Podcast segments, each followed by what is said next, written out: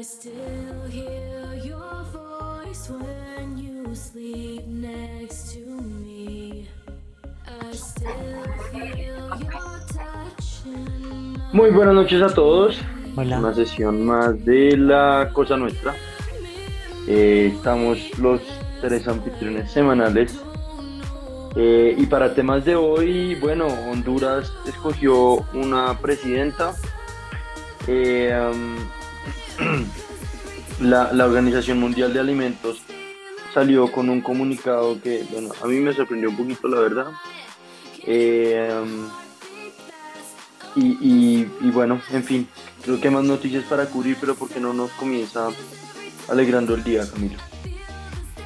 Vale, eh, pues no sé si alegrando el día, pero yo creo que empecemos por lo local y ya lo, lo indicó Nicolás, es que eh, pues en este nuevo informe de la Organización Mundial de la Salud, disque de la Salud de Alimentos, la FAO, eh, pues el, está busca- buscando como los hunger hotspots, como los lugares donde puede haber una situación crítica de, de falta de alimentos en 2022 y señalan a 20 países, uno de los cuales es Colombia.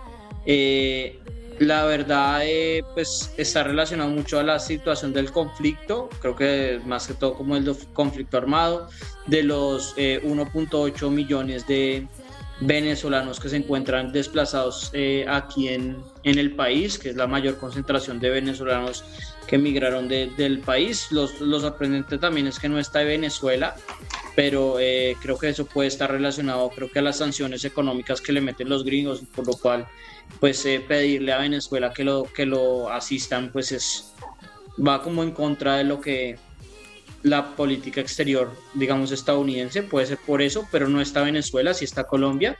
Pues en el reporte un poco más arriba, pues de, de la parte colombiana, hablaba de que no se incluye la, la República Bolivariana de Venezuela ni, ni Corea del Norte, porque no tienen datos acertados y no pueden hacer ninguna aserción de, de- de cuál es la situación alimentaria de, esos dos países. Vale, vale. es el argumento de ellos. Sí, pero, pero yo, yo como lo veo más es por el lado político de que esos dos países y Cuba pueden ser los países que tienen las sanciones más draconianas de parte de los gringos, ¿no? Entonces, incluso si mandaran recomendaciones, pues, ¿qué pueden hacer los países? Pues tendrían que pasarse las sanciones de los gringos, ¿no? Eh, y eso es algo que nadie va a hacer. Pero, pero en definitiva, pues eso es un muy buen punto Emiliano y, y- creo que la cifra es como de, Emiliano también se leyó pues algo del reporte, tampoco voy a decir que me lo leí todo, de todas maneras, pues el de- el de- es puro reporte que se hace en Washington, que es, uno puede leer los bullet points y ya, pero creo que eso, la cifra es como de 7.3 millones de colombianos o pues de gente en el territorio colombiano, porque incluyen creo que un millón, un millón cien mil venezolanos que están en una situación crítica de, de alimentos para este 2022. Y pues es como, como dijo Nicolás, es bastante preocupante, ¿no? O sea, es, es bastante señalante y creo que eh, Emiliano quería darle un poco más de enfoque hacia el idiota de la semana por la respuesta de la administración de Colombia, ¿no? Que yo no, Claro. no estoy muy enterado.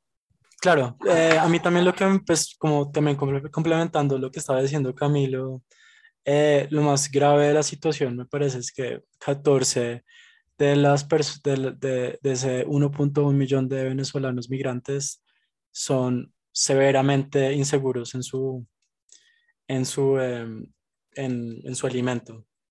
Entonces, ahí ah, en, en el reporte dice como que es severamente inseguro, pero es grave, ¿sí? Como- es bien grave como que en, en términos de, pues, de la, de- del bienestar de estos migrantes. Y pues a partir de esto, pues que de hecho como que ahora que lo veo, como puede tener algo de razón, porque Ecuador y Perú también como que tienen una migración alta que tiene una, una situación muy similar. Sin embargo, como que el gobierno de Duque, en su infinita sabiduría, le pidió a la FAO que lo que quitara a Colombia del mapa porque porque no estaba reconociendo los esfuerzos que el gobierno estaba haciendo por los migrantes. Entonces, un poco como un- un- una actitud china al- alre- con respecto a, a, la situación de los migrantes venezolanos en Colombia, eh, de que pues no, no, quiten eso porque eso no existe y como un poco tonto, ¿no? Eh, y también como mostrando cómo es la, como la interacción de este gobierno con las, con las organizaciones internacionales que simplemente los odia y los tratan como una mierda. Y pues, como, pero sí, es muy chistoso la, la actitud de, de Duque y un poco estúpida, la verdad. No sé qué. Sí, o sea, entiendo el punto. Creo que la xenofobia como que sobra un poco, pero, eh, pero sí, o sea, en, en, el punto, pues, pues sí es como lo que siempre ha tratado de hacer Duque, pues creo que es muy resumido, de tapar el sol con un dedo, ¿no? El día que llegaron, yo me acuerdo que cubrimos el día que llegaron las vacunas, que acá las cubrieron como si fuera un total éxito y pues llegaron como tres meses antes tres meses tarde, de alguna manera. ah, sí, eh, pero xenofobia se refiere a, a, la parte china, ¿cierto? Sí, claro, claro, por eso xenofobia. Eh, pero, eh, o sea, no, no por no decir que, que los chinos a veces se quejan y eso es meternos ya en temas más profundas, pero, pero pues sí, creo que el punto estaba bien hecho, sencillamente ahí, en vez de criticar a los chinos, podía perfectamente, por ejemplo, meter a otro país y perfectamente pudiese haber aplicado. Eh, pero, pero sí, no sé, Nicolás, ¿usted cómo, cómo, ve, cómo ve la vaina? Pues yo creo que, no sé, a diferencia de ustedes, a mí me sorprendió, o sea, era algo que capaz que por mi ignorancia en este tema, sobre todo, lo tenía completamente borrado del radar esto, ¿sabe? Entonces no solo no tenía la expectativa de que esto pasara, sino que me, pues sí, o sea, no, no, no, o sea, me cogió completamente desprevenido. Em, yo no, no termino de saber muy bien qué ha hecho el gobierno colombiano para solucionar el, el, tema alimentario, pero tampoco sabía pues que había una crisis alimentaria. Claro, en la, en las, en la condición de los eh, migrantes venezolanos, pues, o sea, es así, pero, pero, pero, pero no sé, o sea, a nivel como nacional no tenía en la cabeza que, que fuera un tema para preocuparse, pues. Eh, es más, hoy todos los medios de, de, comunicación estaban reportando que se había muerto una actriz colombiana que a mí siempre me pareció pésima actriz, pero sabe como que a ese nivel de, de no tan crítica es la cosa. Eh, pero yo, yo creo que eso es muy, eso es muy diciente. Me parece un poco amarillista, o sea, mi punto es, me, me parece un poco amarillista lo, la, el, el, el, reporte este llamándolo una crisis, pues. Yo, yo lo pensaría al, al, revés, incluso, y por eso es que como que es importante también cuando cubrimos, por ejemplo, los, la, el, la, situación del de, desplazamiento interno, creo que eso solo lo cubrimos con usted, Nicolás, que, que pues es obvio, no sé si obvio, pero, pero es bastante conocido, pero muchas de estas cosas no llegan a, a, a ser cubiertas por, digamos, el periodismo tradicional.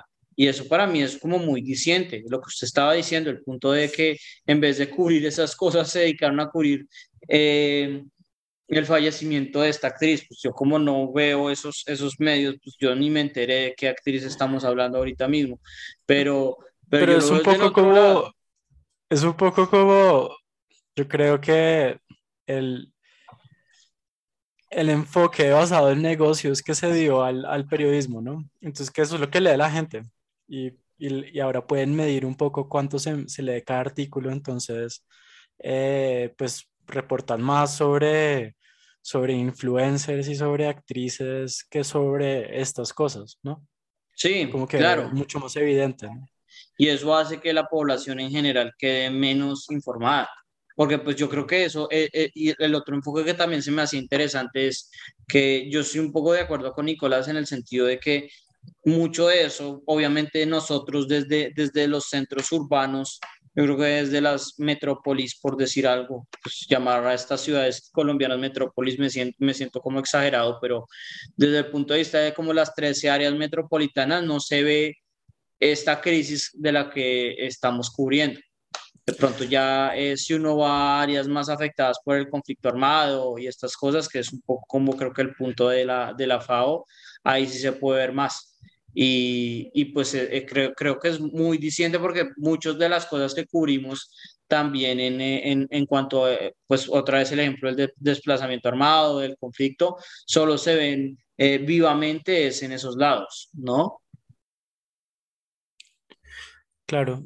Eh, solamente para complementarlo, quisiera hablar de qué es eh, eso de, de, urgentemente malnourished.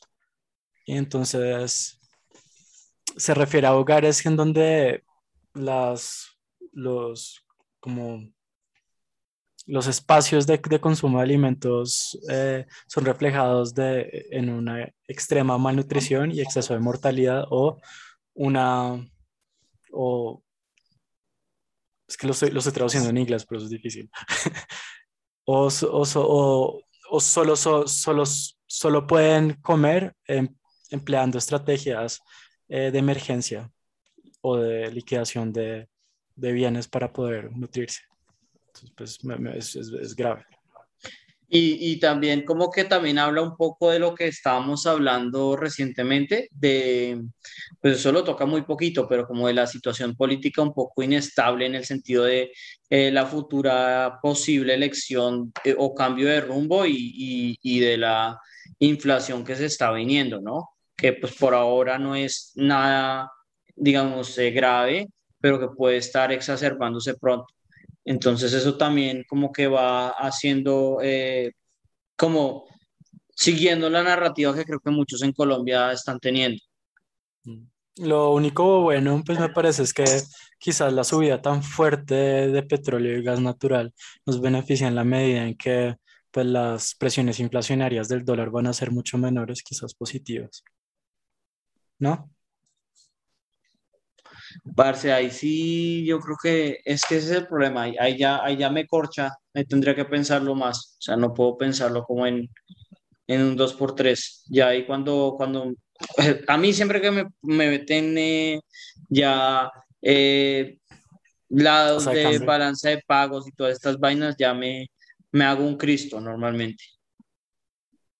Em, pero, pero yo creo que ya ahí cubrimos un poco el, el, primer tema. El segundo tema creo que Nicolás ya lo cubrió perfectamente. No sé qué más podemos decir, más allá de que eh, Honduras tiene una nueva presidenta, se llama Xiomara Castro, y eh, ya tuvo la, la, posesión. Y tengo entendido que es eh, como similar a... Ah, es el, el, esposo es Manuel Zelaya, que, o sea, mejor dicho, ella eh, como que es de este lado más eh, tipo Daniel Ortega, eh, Correa y Evo y pues Chávez, ¿no? Es como de, de estos lados de, de, de, esta tendencia política y pues el esposo, como dije, Manuel Zelaya fue el que lo tumbaron en el golpe de Estado que hicieron los gringos. Es como que es también un, un, un mensaje de, de lo que sea un poco el, el pueblo de Honduras, ¿no? Pues yo lo veo como, como un paso un poco progresista, más en una nación caribeña que son conocidas por ser bien conservadoras y machistas, o bueno, más conservadoras machistas en su cultura. Eso es por lo que para mí es de resaltar, que hayan, que hayan optado por escoger una presidenta, me parece progresista y pues ojalá le vaya bien. Pero de nuevo, yo creo que es más, es, es más un poco como el tipo, tipo de eh, Cristina otra vez, ¿no? O sea, es muy similar a lo de Cristina, es un fenómeno político que de pronto sigue los pasos de, de su esposo. Y pues más que por, por ser mujeres, por el programa que están apoyando, ¿no? Puede ser, sí, puede ser, pero, pero no deja de, de, de ser, pues de parecerme bueno sea porque el esposo fue, fue expresidente o por, o por la política de ella por lo que sea, pues me parece muy progresista que haya sido capaz primero Honduras que Estados Unidos de escoger una presidenta mujer. Eh, o sea, no, no desconozco ese progreso. Pues, qué bien por Honduras y muchos buenos deseos a ella. Ojalá, ojalá haga una buena presidencia. Vale, Emiliano, ¿tiene algo que agregar? Mm, no, todo bien. Vale, perfecto. Eh, y eh, creo que el otro tema que queríamos cubrir, así como para noticias políticas, pero después ponernos a hablar de, del tema de, de, los podcasts, que pues de hecho nos toca a nosotros, no creo que mucho, pero algo muy ligero, eh, es, es, el tema de Boris Johnson, ¿no? Acá sí toca darle los créditos a, a Nicolás por buscar la noticia, porque yo pensé que era una noticia vieja porque se, se sabía bastante, se habían eh, liqueado, se habían filtrado, eh, que pues eh, durante el transcurso de la pandemia, eh, desde como diciembre de 2020, o no sé si incluso diciembre de 2019, la administración de Boris Johnson había hecho pues fiestas en, en, en 10 Downing Street, en, en, el, en el, el, edificio del primer ministro, el edificio más famoso del gobierno, bueno, yo creo que de pronto el Parlamento, pero, eh, pero sí, como que eh, recientemente, de hecho hoy, salió un reporte que, es, que está hecho por una de las personas más importantes del gobierno como parte administrativa, que se llama Sue Gray, la, la señora, no me acuerdo si, la, si el nombre es Sue, pero sí sé que el apellido es Gray, que habla sobre, eh, creo que son 16 de las fiestas que eh, se rumoraban o que se habían filtrado. Y eh, el reporte, la verdad, es bastante corto, es de 12 páginas y no dice mucho, casi nada dice porque desafortunadamente, o pues habla un poco de la severidad del asunto, hay muchas cosas que la vieja no pudo filtrar o, que no pudo publicar totalmente porque esto está siendo investigado por la policía. Entonces, eh, creo que de las 16 fiestas, de las 16 fiestas que hicieron, la policía está investigando 12 de ellas. Y por ello se limitó a, pues, a no reportar todos los hallazgos para no intervenir con la, con la eh, investigación de la policía pero pues queda muy claro, o sea, a pesar de que no dice nada, creo que está muy diciente que, eh, por ejemplo, la vieja dice que, que, estaban tomando demasiado, eh, que digamos que hubo mucho exceso en, en, la cantidad de gente que de hecho estaba trabajando ahí en 10 Downing Street y que pues obviamente que las fiestas estaban siendo un desmadre. Entonces eh, hay mucha gente que con base a este reporte muy aguapaneleado, ya le está pidiendo a Boris Johnson que, que renuncie, porque pues desde que se supo estas, estas, estas fiestas que eh, estaban ocurriendo mientras ellos les estaban pidiendo a la gente que se quedara en la casa con medidas muy, no voy a decir excesivas, pero con, con medidas muy conservadoras para tratar de no expandir el virus, pues estos tipos estaban farreando jugando juegos, ¿no? O sea, creo que ahí había dos juegos que, que estaban en el reporte full que se llegó a filtrar. Entonces, pues eh, lo más seguro es que le van a pedir la renuncia. Quién sabe, este tipo es un sinvergüenza si lo vaya a, aceptar. Y, y pues eh, como que continúa o pues es, es, es, como una oficialización de lo que ya sabíamos y es de la falta de confianza de la gente en este gobierno, ¿no? No sé qué, qué más quieren agregar porque a mí se me hace que el tema es bastante bueno. Pues habla de una hipocresía que llevamos viendo rato en gobiernos de derecha, de izquierda, del norte, del sur, ¿no? Em, de ponerle al, al, al pueblo unas restricciones y ellos no cumplirlas. O sea, la semana pasada fue que Claudita, eh, nuestra adorada alcaldesa, se montó en Transmilenio, en Transmilenio o en bicicleta para ir a la oficina y dijo que lo iba a hacer de ahora en adelante.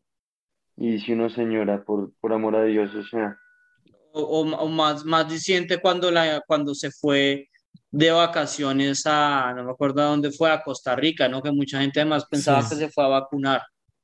Uh -huh, uh -huh.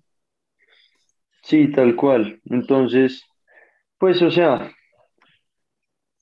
¿cómo ponerlo? No, no nos sorprende eh, Boris Johnson en último no nos gustaba, creo que a, ni siquiera a los británicos les gustaba. Eh, entonces, pues, ojalá tenga la decencia que tuvo James Cameron de renunciar cuando el Brexit eh, y pues lo haga por, como porque ya se dé cuenta que, que, que, que es lo correcto de hacer. O sea, te diste garra para afuera. Sí, ¿no? ¿Quién sabe? ¿Quién sabe? Porque este este yo creo que tiene mucha menos vergüenza que Cameron, ¿no? Eh, sí, entonces también como para entender bien el sistema británico, pues al, al primer ministro nunca se le acaba el gobierno, ¿no? No, sí, o sea, sí. ¿Alguien sabe cómo funciona bien? Cuando, yo entiendo que se le acaba más o menos cuando el House of Commons le piden que, que renuncie. Sí, sí es, es, decir, cuando le, ya le piden voto de no confianza como para tumbar el, el gobierno. Es lo que usted dice, eh, Emiliano, como que se arma una coalición, ¿no? Y, y, ahí se arma el gobierno y, y, y, lo que creo que entiendo por su, por su frase, que es lo que yo también estoy un poco de acuerdo, es eh, creo que hay una convención un poco de cada cuánto el, el, el, jefe de Estado tiene que convocar a elecciones, pero pues eso casi nunca se hace, ¿no? Porque en, eh, digamos que en los sistemas parlamentarios suele haber una elección cada nada, ¿no? Y, y, muchas veces a conveniencia de, qué sé yo, Teresa May llamó una elección nueva pensando que iba a arrollar al partido de, de, Corbyn, ¿no? Que en, en, ese momento era el jefe del partido del, del, del, Labour, ¿no? Iba a decir de los trabajadores, pero llamarlo de los trabajadores se hace muy eh, halagador hacia ese partido de mierda. Pero, pero sí, o sea, como que eh, digamos que ellos tienen como una obligación de convocar, el, creo que elecciones cada cinco cuatro años, pero nunca termina pasando porque las elecciones las convocan antes, ¿no?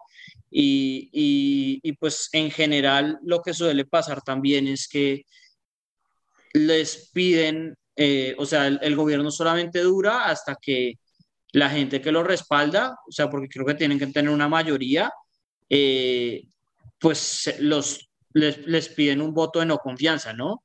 Y, y, piden como derrocarlos y arrancar de nuevo el gobierno. Es la otra parte de, del sistema de control. Eh, pues sí, la situación está muy grave para el man, ¿no?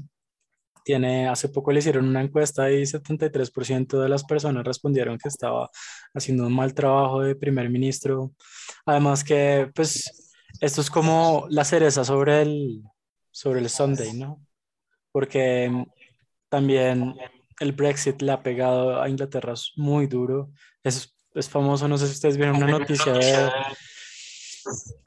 de que no había, como el Labour, no, no había personas que pudieran cortar la carne para hacer salchichas y estaban llevando la carne a Francia para ser procesada para hacer salchichas inglesas. Eh, y también pues la inflación está, está bastante alta, está en 5.4% y eso siempre es un factor eh, muy fuerte en economías que han tenido históricamente una inflación mucho más baja. Eh, entonces no sé, ¿ustedes qué piensan? Yo creo que se le debía venir el final y este es el final el catastrófico para, para este huevo. Yo no estoy tan de acuerdo, o sea, creo que lo que usted dice, Emiliano, son muy buenos puntos de porque quizás eh, Gran Bretaña o sí, Gran Bretaña no estaba yendo por un buen camino, pero de hecho el tipo tenía una, un liderazgo muy holgado sobre el partido de, de Labour eh, por precisamente por la, eh, por, por la gran división que hay en ese partido, ¿no? Desde, okay. que, desde que el líder de la oposición pues se volvió el petardo este Keir Starmer, que de hecho creo que no sé si suspendió o echó, creo que suspendió a, a, Jeremy Corbyn del partido y causó mucha división interna. Y entonces se, se veía que este tipo pues era un, un, tipo que no proveía ningún tipo de liderazgo eh, o de oposición verdadera al gobierno de, de Johnson. Entonces pues por más que las cosas estuvieran mal, que creo que era su punto y estoy de acuerdo, el, el, el, tipo que estaba al otro lado pues se veía mal, ¿no? Se veía peor. Entonces, un poco similar a, a acá, que mucha gente lo ve así, que es como, bueno, Duque lo puede estar haciendo mal, pero vea, el que viene acá es Petro y si me dejan escoger entre Duque o Petro, pues vuelvo vuelvo a que tener este cabrón de Duque más tiempo. Y, y fue de hecho este escándalo lo que ha hecho que, que, el partido, o sea, porque antes de este escándalo creo que les, les sacaban la, la ventaja, era al revés. Ahorita mismo creo que le sacan 10 puntos de ventaja del Partido de los Trabajadores a, al Partido Conservador, pero anteri anterior a eso la ventaja era igual de grande para el, a favor del Partido de, de, los Conservadores, le sacaban como 10 o 7 puntos de ventaja. Y fue esto lo que la gente como que le hizo perder total, toda la confianza. Ok. Eh, no sé, Nicolás, si quiere agregar algo también. No, creo que ustedes lo han resumido bastante bien. Eh,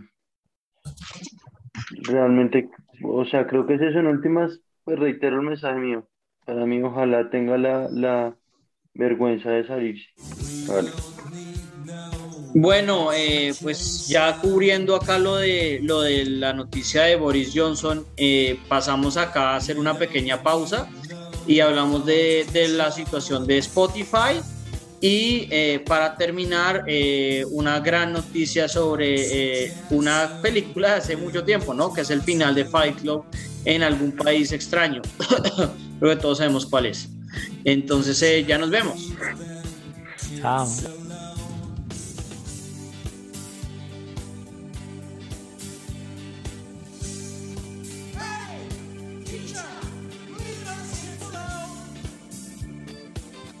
Volvemos. Bueno, volvemos acá de, de la pausa comercial eh, para hablar sobre la situación de Spotify, ¿no? Que creo que se le está metiendo una huelga a la hijo de madre. No sé si alguien de ustedes se puede dar un mejor Sí. contexto al respecto.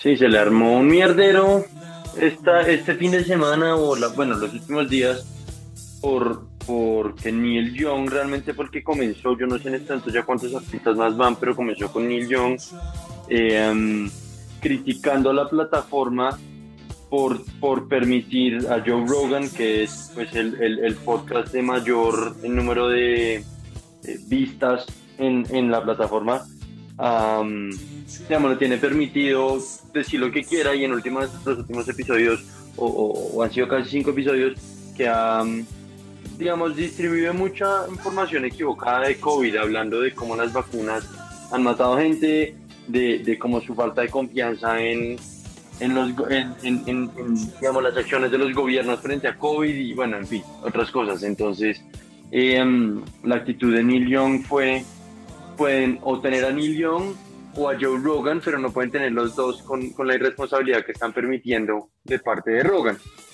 Em, y si bien Spotify durante la semana pasada se hicieron los pendejos, este fin de semana ya salieron varios artistas a decir, pues sabe que conmigo también, ¿no? Eh, y creo que alcanzaron a bajar las canciones de Neil Young, pero pues ya son varios artistas. Eh, la plataforma tuvo que sacar un comunicado diciendo que ellos tenían como políticas de contenido, pero que las tenían privadas y bueno, que las iban a publicar. Efectivamente las publicaron y ahora su, medio, medio o su solución mediocre a, al problema fue poner un tag eh, a los episodios cuando uno los sube a la plataforma para marcar que, tienen, que son contenido COVID, de forma que ellos le hacen como un doble chequeo. Pero en ningún pues, o sea, hasta donde yo alcancé a leer, no, no establecen en ningún momento que van a bajar contenido por falta de, de veracidad o por fake news, pues.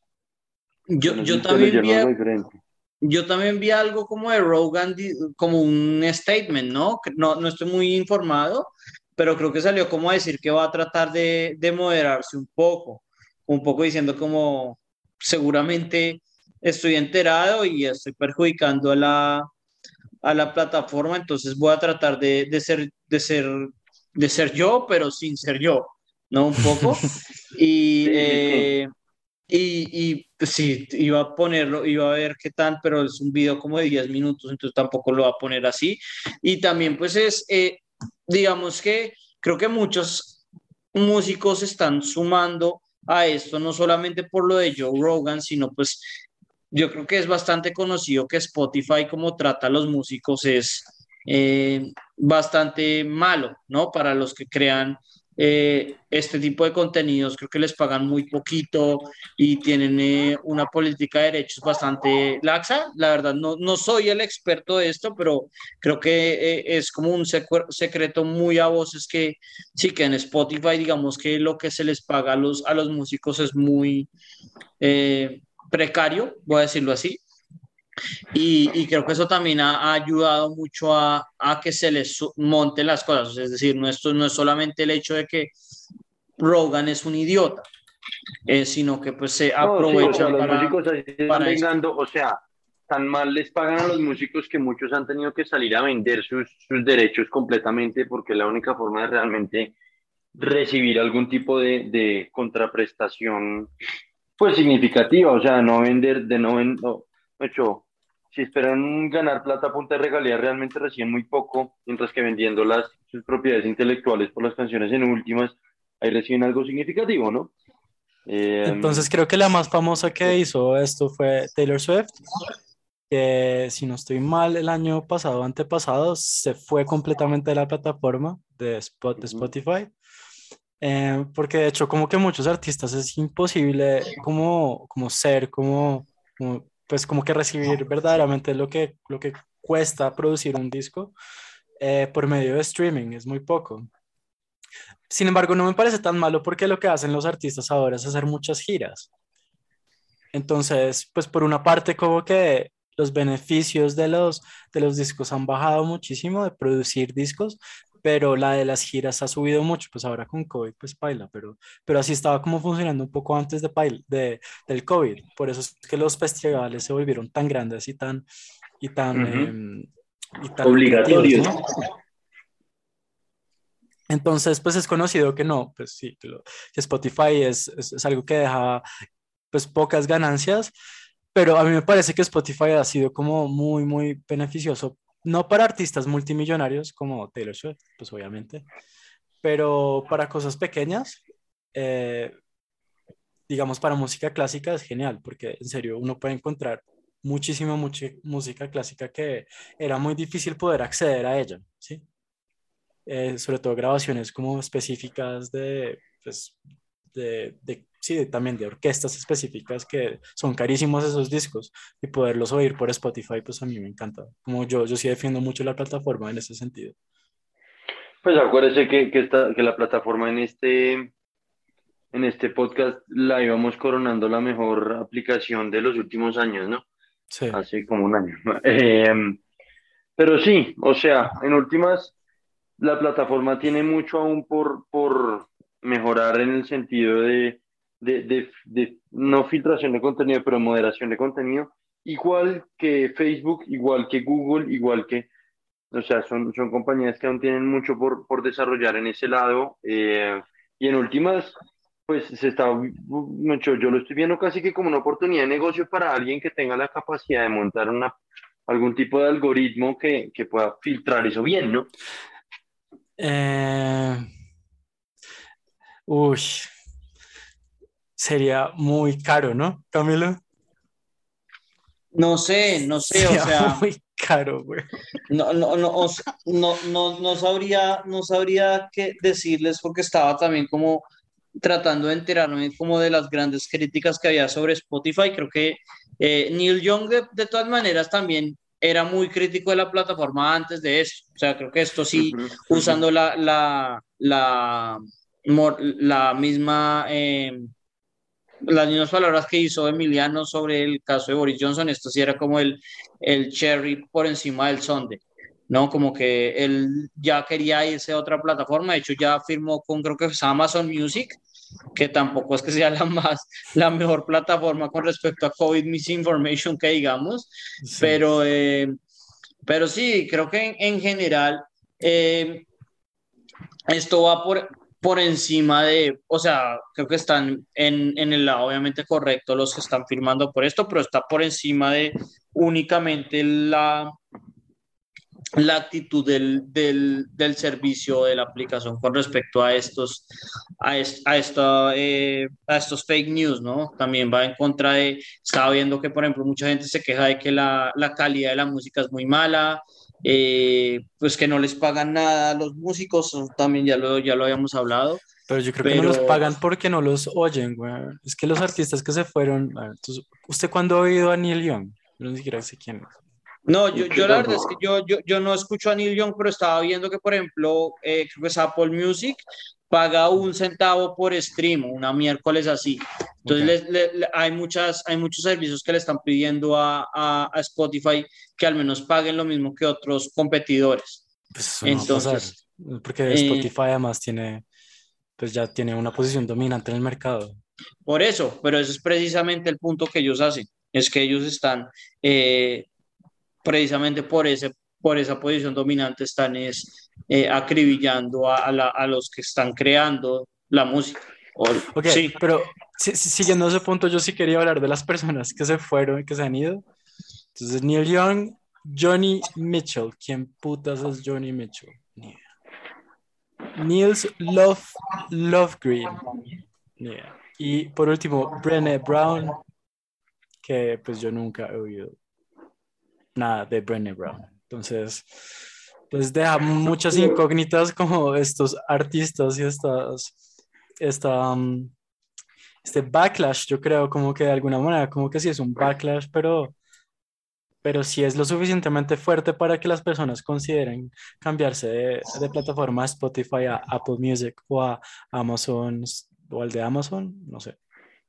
Pues que eso depende de cómo vaya a seguir la, la, la, cuestión, ¿no? Pero pues el hecho de que nosotros no lo conozcamos tampoco quiere decir que, que no son súper grandes, ¿no? Yo, por ejemplo, Neil Young, yo nunca he escuchado nada. Obviamente el nombre sí, sí sé, quién es, sí sé que Neil Young es alguien importante, pero nunca he escuchado nada del man. Eh, y pues así me pudieron haber dicho de Carol G hace como dos meses. Yo hace dos meses no sabía quién era esa vieja y la vieja tiene, pues debe tener miles de millones ya casi eh, de visitas. Yo no sé cuántos tendrán en Spotify, de pronto miles de millones no, pero cientos de millones yo creo que sí.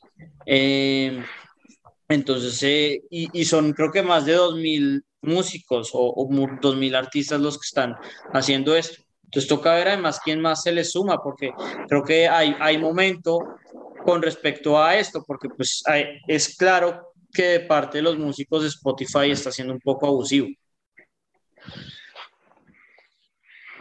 Totalmente, totalmente. Eh, y pues yo ahí reitero mi punto, tienen muchas esas plataformas por hacer, particularmente en este tema de moderación, pero y bueno, Spotify sí que sí con otros temas, ¿no? Mm. Eh, Sí, pero bueno. yo creo que ya pasará al, al último tema de hoy, que es la, no sé, yo, yo nunca había visto eso, ¿no? Como el, el cambio tan creativo de las autoridades chinas hacia Fight Club. No sé si el cambio es reciente o no, creo que es reciente. O sea, creo que es una película de hace más de 20 años porque eh, salió al final desde los 90, ¿no? Y eh, y creo que el cambio reciente le cambiaron el final ahorita, o no, o estoy equivocado. Pues el escándalo es ahorita, ni a, ni a cuándo lo cambiaron. Pero básicamente, pues, pues no les vamos a arruinar Fight Club, ni el final de Fight Club si no lo han visto, porque es una película bastante buena. Pero es como, es, es como cambiarle el final a la naranja mecánica. Yo, yo no he visto la naranja mecánica. O sea, y me, me está jodiendo es, a mí es, bueno, pues es que es muy parecido porque como que Kubrick se leyó como otro, un libro que estaba editado sin el último capítulo de La Naranja Mecánica. Y él hizo la película a partir de ese libro, no a partir del libro completo. Bueno, los que saben okay. cómo es, saben cómo es. Pero la, la clave es como que, eh, pues, o sea, no quiero tirármelo tampoco, pero pues creo que la verdad, tirarme, tirarse la naranja mecánica también creo que es fair game, pero eh, el punto es que eh, estas películas son muy viejas y, y, son de alguna manera, en el caso de Fight Club, hay cierto tipo de rebeldía que al gobierno chino se le hacía que de pronto daba un mensaje eh, un poco no de acuerdo a lo que, voy a decirlo así, el partido quiere reflejar. Entonces, en, en lugar de hacer ese, este, este final un poco más anarquista, pasaron a ser un final donde básicamente estos grupos eh, rebeldes pierden, ¿no?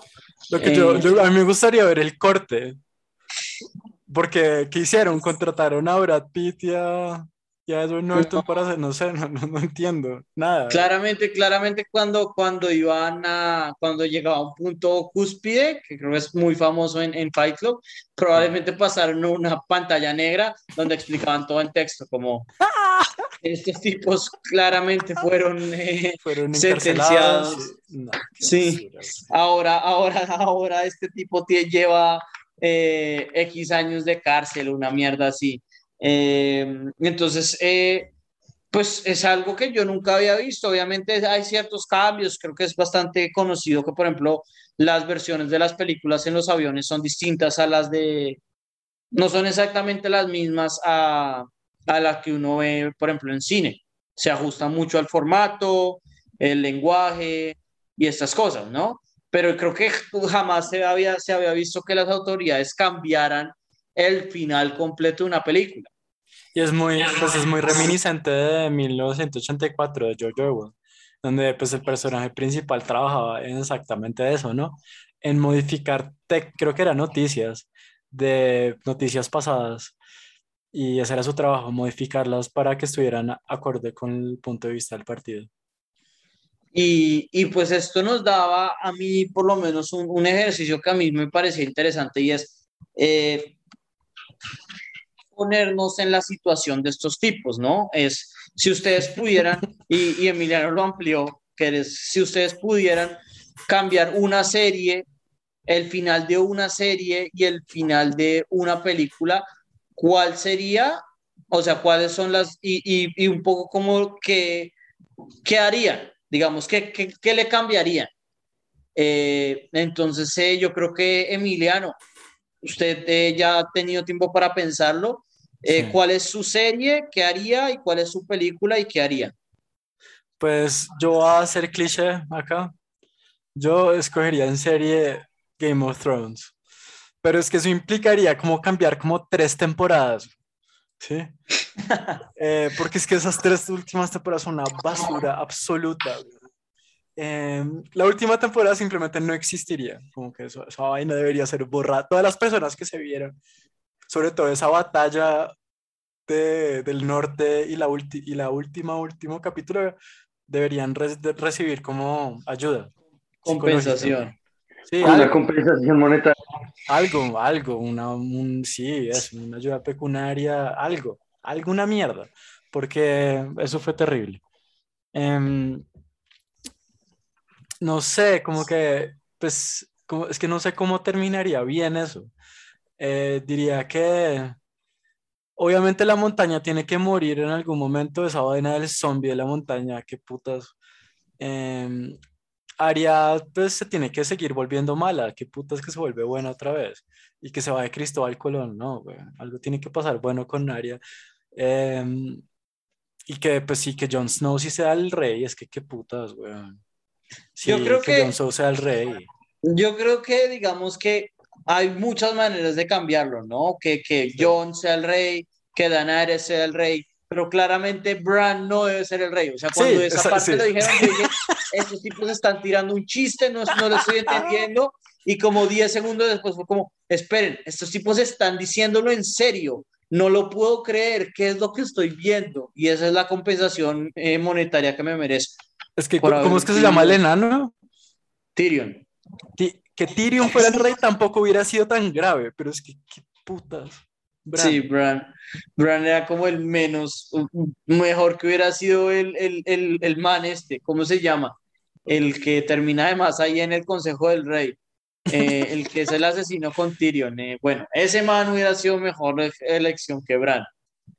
Hasta ese man. Eh, y y de, de película, ¿cuál? Uy, eso no lo he pensado eh, también, que eh, le toca a otra persona. Vale. Eh, Nicolás, ¿usted tiene su, su serie? Así podemos hacer series todos. La verdad es que serie no lo he pensado tanto. Tengo más en la cabeza El Señor de los Anillos.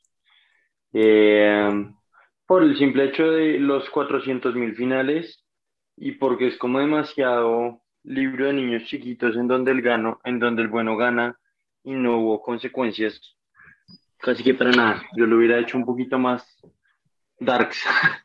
Eh, pero ya, Pero- creo que ese, esa sería mi modificación. Digamos, usted ha leído mucho más de Tolkien que yo, pero yo sí me leí los tres y se me hace que el, el- el final no es tampoco muy, muy distinto a, a como Tolkien lo planteó, o usted sí le parece. O sea, se me, se me hace, o sea, lo que estoy pensando es, usted estaría cambiándole un poco también el, el, el motivo, El final al libro, o el sí. tono de los libros. Sí, yo estaría, sí, tal cual. Yo estaría cambiando un poco más el tono al libro y no solo a la película. Eh, pues es, o sea, creo que es un libro que, que es de las, es de las series o sagas más criticadas por el cuento de las aves, porque no son las aves desde el comienzo, y bueno, el que se ha leído el libro, y sobre todo el que se ha leído el Hobbit, entiende por qué no usan las aves desde el comienzo. Eh, pero no, yo lo digo más es por el hecho de que son como 400 mil finales y todos son demasiado buenos y, y, y, y le faltó un poquito de, o sea, voy a, voy en contra de lo que acaba de decir Emiliano, le faltó un poquito de decepción, de, de qué putas, o sea, eso no tenía por qué pasar, ¿sabe? A los Spider-Man No Way Home con Spider-Man, eh, pues viviendo las consecuencias de, de, de decir eh, que todo el mundo se olvidara de él. Yo sé que a este camino no le gustó la película, pero el punto es, en esta realmente no pasa nada. O sea, ya acabaron con Sauron y listo, todos felices para siempre. Ese es como mi, Sí, o sea, se entiende, pero pues creo que eso, eso es como la gran el aporte que tienen, por ejemplo, hablando de Game of Thrones, gente como George R. R. Martin al, al, al, al género, ¿no? Creo que con Tolkien era muy blanco y negro y eso es Mm. como lo difícil, es que uno también tiene que hacer pues un poco lo que hizo el autor, sobre todo siendo una propiedad intelectual tan famosa, ¿no? O sea, qué sé yo, si es un libro escrito por Emiliano, por mí, pues puta, cámbiale el tono, cámbiale el final, cámbiale todo, ¿no? No, no importa. Pero si es algo tan famoso, yo creo que hubiera generado, o sea, a mí no se me hace que sea tan grave el, el Señor de los Anillos pero acá- como para cambiarlo. Eh, La verdad, yo no podría yo- opinar. Yo no, yo Sí, no me he sí. leído El Señor de los Anillos, pero me gustaría hacerlo pronto.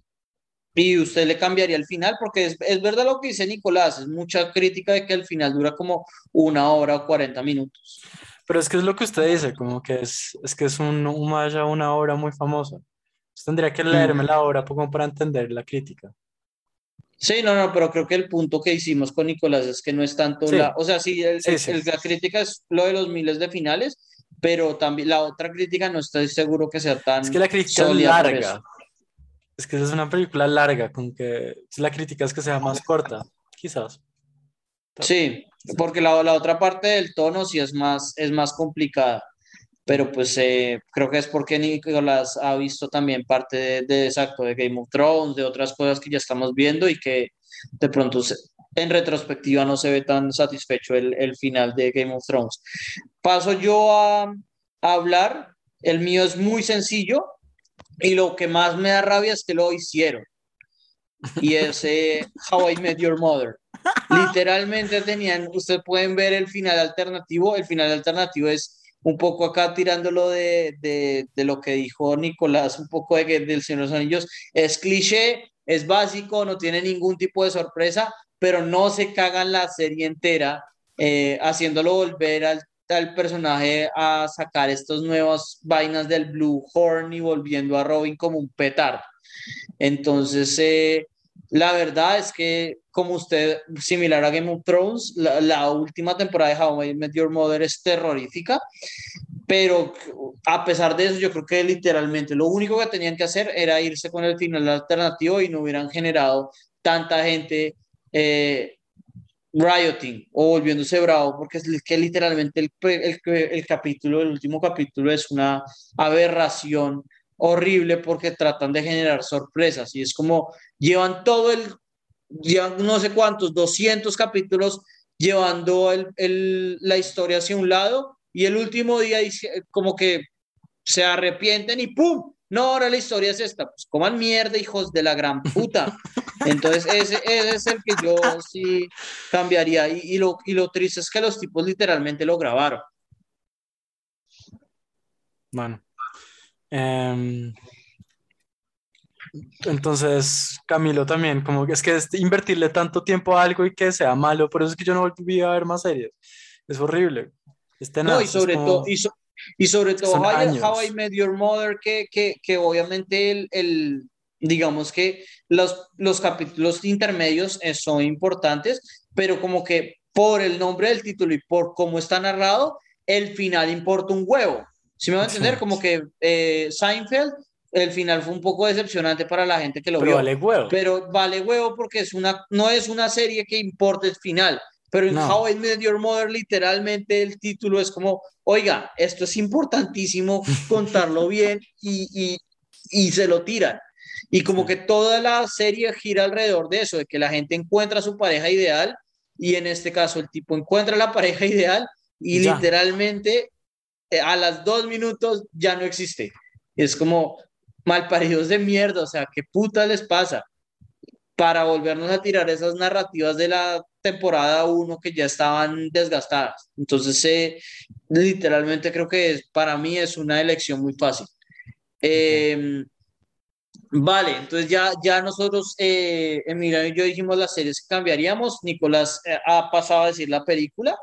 Emiliano, ¿usted tiene su, su, su película o digo yo la mía? Pues yo te, listo, entonces yo voy a poner un candidato porque me, me acuerdo como mucho que yo sí dije como que putas este final. Fue una película muy vieja, una película que se llama El Artista, que es en blanco y negro. Es un final súper clichos y clichesudo, como yo hubiera hecho el final como maligno, como una vaina re europea que la vieja, el man se queda en la mala, quebrado y se suicida, vaina, una vaina así. Eso hubiera sido un buen final para esa película. Eh, igual porque hubiera sido una película moderna, pero la película es mala. No es que es eso, es, es que la película, yo creo que no hay película que se me ocurra que haya envejecido tan mal como esa. Es que es mala, yo la vi, era como mala, pero el final hubiera podido ser bueno, hubiera podido ser un final como oscuro. Eh, pero bueno, el caso. Pero si tuviera que cambiar un, un final, sería el final de Forrest Gump. Literalmente, como que Forrest Gump se debió haber puesto los pantalones y decirle a esa vieja, ¿sabe qué? Váyase a la puta mierda. Yo no necesito, no le necesito usted a su sida, ni, ni a sus, sus locuras, weón. Yo soy rico y se consigue una baby, tiene hijos y ya. Ese es mi final de Forrest Gump. Con Sí, Forrest yo- Gump el que más se respeta. Yo creo que, eh, o sea, yo no soy de Forrest Gump, se me hace que es mucha propaganda de eventos americanos ahí eh, pegados con babas, pero, eh, pero creo que su, su Forrest Gump sí es mucho mejor al que, al que hemos visto. No sé si Nicolás eh, piense, eh, esté en desacuerdo. Bueno, pues al parecer Nico, ah, No. ahí está Nicolás. Ya, perdón, estaba en porque hay ruido alrededor. Mm, pues la verdad no estoy ni en, ni en, no estoy ni de acuerdo ni en desacuerdo. O sea, el final que, que, que tuvimos no me chocó tanto como ustedes al parecer. Y lo que ustedes están plasmando también hubiera sido interesante verlo. Hmm. Vale. Eh, Nicolás, ¿tiene su serie o, o quiere que, que pase yo a hablar de la mía, de mi película? Pues mi serie, ahora, digamos, lo estaba pensando y buscando eh, opiniones en internet, a ver si alguna me, me parece eh, interesante. Y la verdad, la única que pienso o, o- o que más o menos me cuadra es eh, Sherlock. Debió haber sido dos temporadas con el final de la cascada, pues de la caída del edificio y ya. Uf, El- el- la recuperación del, o sea, la reaparición del tipo, perdón, eh, no me cuadró ni cinco, y luego el cuento con la hermana fue como, what the fuck. uy, sí, la, la, la última terror temporada de Sherlock es terriblemente La mala. hermana es Es paila. muy- Uy, esa uy, es muy mala, sí. es malita. Eh, Porque Sí. es que es muy buena las primeras. La primera, Sí. sobre todo, es muy buena. Y se van Sí. por una tangente y todo. Yo no- los libros hablan de eso y la hermana es, muy extraño. Eso es algo como inventado, como con un porro en. Pero creo que, creo, creo que eso también han generado nuevas series de Netflix sobre Enola y esas vainas, pero uy, es de literalmente terrorífica, de verdad, sí se tiran mucho de, de la, de la película, creo que es de la, de la serie con eso, creo que estoy de acuerdo con Nicolás, otra gran sugerencia. Y para terminar con el mío, eh, creo que tampoco es sorprendente. Eh, yo lo pensé y literalmente yo no sé si califica como final, pero yo lo voy a hacer que sea final. Interestelar. La escena, esa mierda de la biblioteca, hijo de puta, que hubiera una manera más inteligente que no fuera a través del amor, que Matthew McConaughey se conoce con la vieja y que no la abandone después de verla como por un minuto porque se va a morir. Es como, Marica, ¿Qué yo no, yo no entiendo por qué usted eso, piensa. Yo no entiendo por qué usted piensa que ese final es malo. A mí, a mí me parece bueno. güey. Qué putas, que se conocen a través, que se conectan a través del amor. Sí, es re lindo, Camilo. Es una película, güey. Después de tratar de hacer que todo cuadre con la física, termina siendo como un mensaje sobre el amor trasciende todo. Estoy totalmente de acuerdo con Camilo, fue un fiasco. El cuento del tipo moviendo una sombra y entonces le mueve el, el palo del reloj y se lo mueve en código Morse, las cuevas. Y que la vieja lo tiene que adivinar de la, del culo, huevón, del culo. O sea, como que el tipo pone la, la ecuación más dura en código Morse y la vieja lo averigua que es el papá por el amor y yo no sé qué putas, no. Y después cuando va y la vuelve a ver y la ve como por tres segundos y, y se, se devuelve al espacio, es como, qué putas. O sea, Bueno, esa parte, esa parte sí es muy mala, güey. Cuando se va a buscar a la vieja, es muy mala. Aparte que en ningún momento explican el tipo de dónde sacó la ecuación, ¿sabe? Como que no hay una, una justificación de que el tipo de la nada entendió la ecuación por estar viajando en el tiempo, nada. No, Solo pero sí, con los apuntes del man, güey. No, No. sí, eso sí sale con los apuntes del man. Que se quedó ahí como 50 años estudiando la anomalía.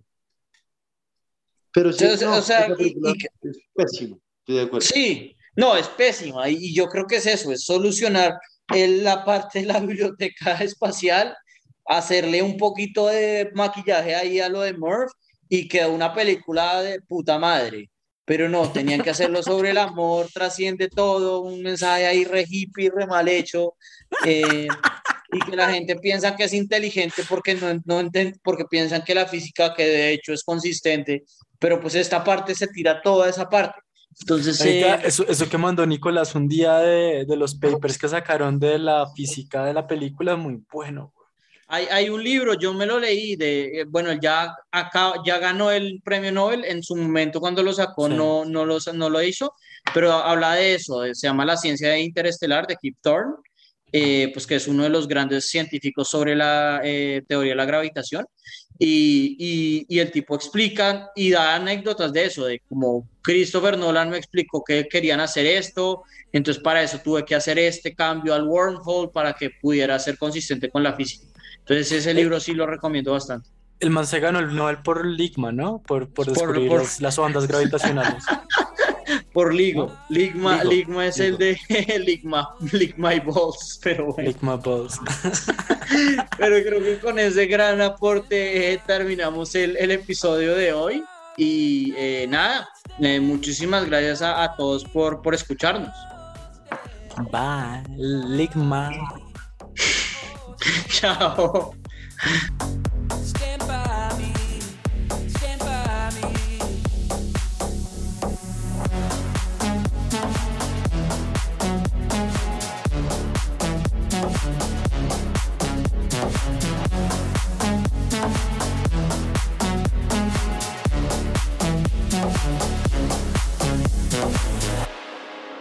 If the sky tumble and fall, or the mountain should crumble to the sea.